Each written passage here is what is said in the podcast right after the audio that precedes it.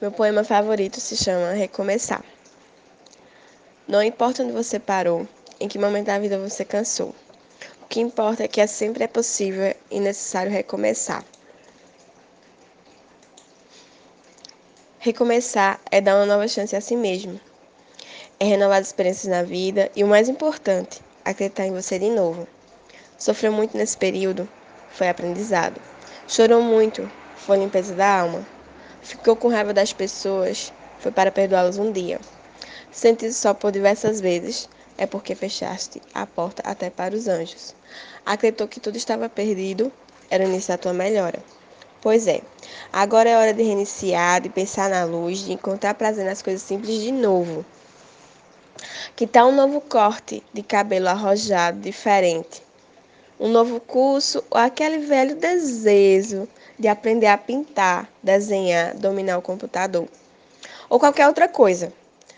Olha quanto desafio, quanta coisa nova nesse mundão de meu Deus te esperando.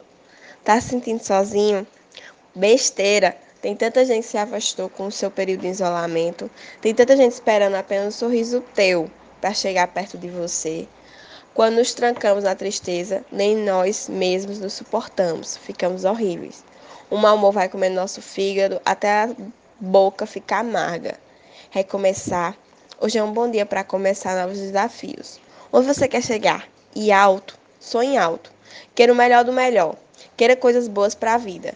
Pensando assim, trazemos para nós aquilo que desejamos. Se pensarmos diferente, coisas pequenas teremos.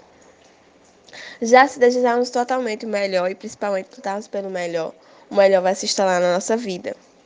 E é hoje, o dia da faxina mental. Joga fora tudo que te prende ao passado, ao mudinho de coisas tristes, fotos, peças de roupa, papel de bala, ingresso de cinema, bilhetes de viagem e toda aquela tranqueira que guardamos quando nos julgamos apaixonados. Jogue tudo fora, mas principalmente esvazie seu coração. Somos todos prontos para a vida, para um novo amor. Lembre-se, somos apaixonáveis, somos sempre capazes de amar muitas e muitas vezes. Afinal de contas, nós somos o amor.